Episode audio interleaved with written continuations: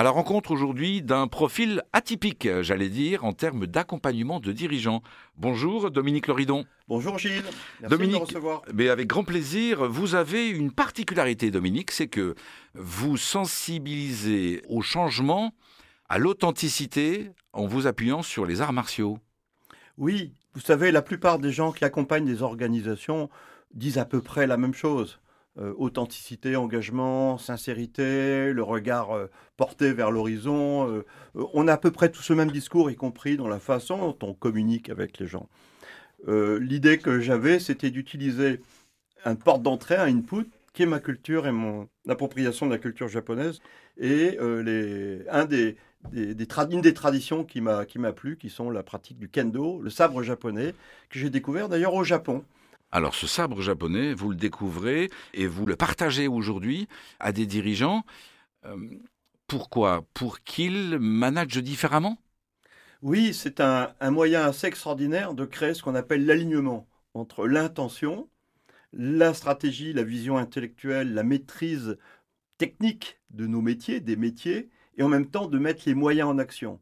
En japonais, ils disent ki, kenta ichi, corps, énergie, esprit, intellect ensemble font qu'un. Ça donne d'ailleurs hippon, ça donne point dans les pratiques de combat, euh, de compétition. Quand les trois éléments sont alignés, les arbitres japonais qui sont très nombreux lèvent le drapeau pour dire bravo. Euh, on a euh, la perspective d'une maîtrise complète de son intention, de son art, pour obtenir le bon résultat. Et, et ça, on le met en pratique dans l'entreprise.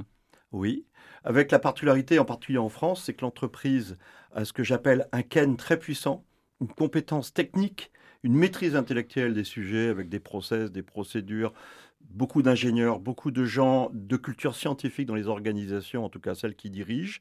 Et en deuxième chose, deuxième élément, il y a énormément de moyens. Et cependant, le paradoxe, c'est qu'une entreprise qui a autant de moyens, qui a autant de compétences, n'y associe pas l'intention on est sur du process, on est sur de la procédure, on est sur de, quelque part du, machinal dans le fonctionnement de l'organisation, mhm. en oubliant profondément intrinsèquement ce que c'est que l'homme et une femme. en l'occurrence, qu'est-ce que c'est qu'une bonne décision dans l'organisation C'est quand tout le monde est OK pour l'assumer. Ce qui n'est pas le cas dans les différents audits que je peux faire. Donc il y a une dichotomie entre une vision euh, forte de l'organisation et de la façon dont elle est managée.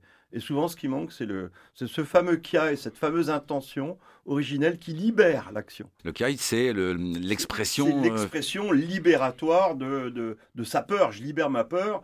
Euh, ça y est, je libère tout ça et ça me permet d'engager l'action. Alors évidemment, on va pas le faire dans la maison, on va pas le faire dans l'entreprise, on va pas le faire euh, dans tous les lieux. Mais en l'occurrence, ce cri-là permet d'engager vraiment une action.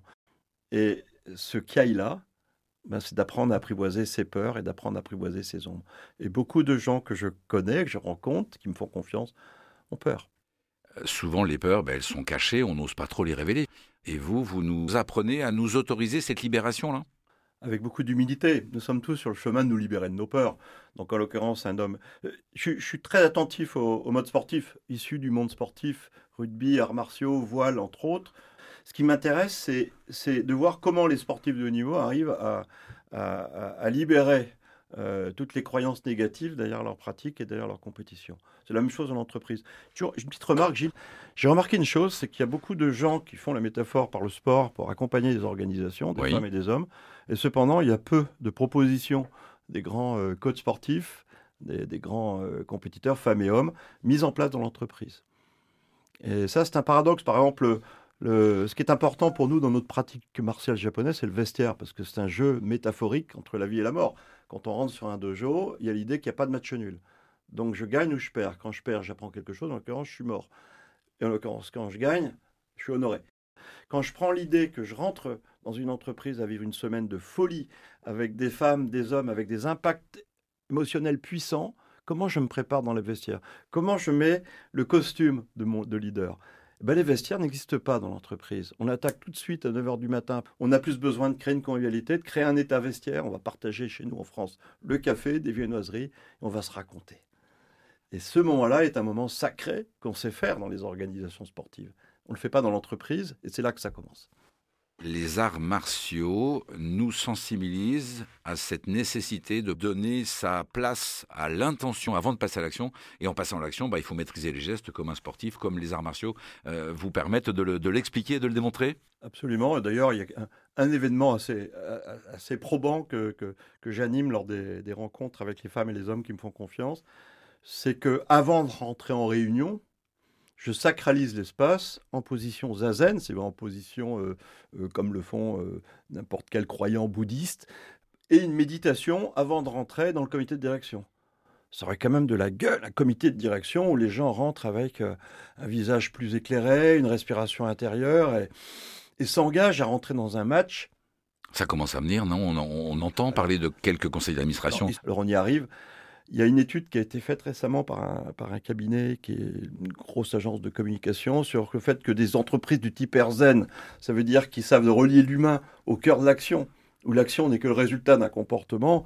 Il n'y a que 10% des organisations en France qui sont dans ces modes, je dirais, euh, d'organisation systémique, on laisse un peu aller les choses. Eh bien, 10%, c'est déjà bien pour démarrer. et, puis, euh, et puis, l'important, c'est que ce soit dans le bon sens et que ce soit, que ce soit à la hausse, bien évidemment. Euh, dans le cadre de vos euh, séances de formation ou d'initiation, vous, vous faites pratiquer des gestes les, les, les, participants donnent des coups, portent des coups Alors ça, c'est un truc complètement incroyable et moi-même, je m'en remets pas. C'est qu'en 20 minutes, je peux préparer un dirigeant d'entreprise sous une armure japonaise, à connaître le minimum pour se mettre en sécurité, et faire office de maître d'armes dans une posture de leader assumé face à des gens qui n'ont jamais pratiqué. Je touche du bois, on est à 100% en sécurité, mais en l'occurrence, c'est ce qui se passe. C'est pour ça que c'est spectaculaire, c'est que les gens vont vraiment pratiquer le sabre japonais. Ils pratiquent des gestes qui peuvent être perçus comme, euh, comme violents, et euh, ça leur permet de lâcher quelque chose en eux euh, qui les rapproche de, leur authenticité. C'est précisément le travail qui est là. Alors on, touche, on touche quelque chose. Pour ma part, le, chemin qui conduit l'accompagnement des leaders, c'est de montrer l'or, la puissance des femmes et des hommes qui me font confiance, et aussi révéler leur ombre, c'est-à-dire la part où il y a la réticence à être authentique. Et dans le fait de tenir une arme, la posture, le regard, le positionnement du corps me donne beaucoup d'informations. C'est au cœur de mon métier, si vous voulez. Et, les gens partent chacun avec chacun, chacune avec un cadeau, c'est-à-dire waouh, je suis super bon là-dessus. Par contre, là-dessus, c'est pas ok. Alors pour ma part, je suis euh, pour qu'on fasse pas l'effort de corriger seulement les défauts, mais qu'on on assiste sur ses points forts. Donc vous êtes super points forts, essaye d'éviter d'aller dans tes points faibles ça nous va bien de valoriser les points forts euh, plutôt que de consacrer son énergie à, à gérer nos points faibles. Euh, c'est un regard sur la vie que nous partageons bien évidemment sur, euh, sur RZN Radio.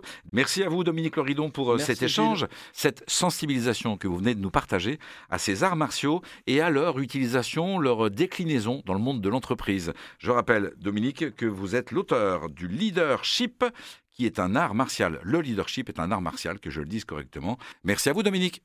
Merci Gilles.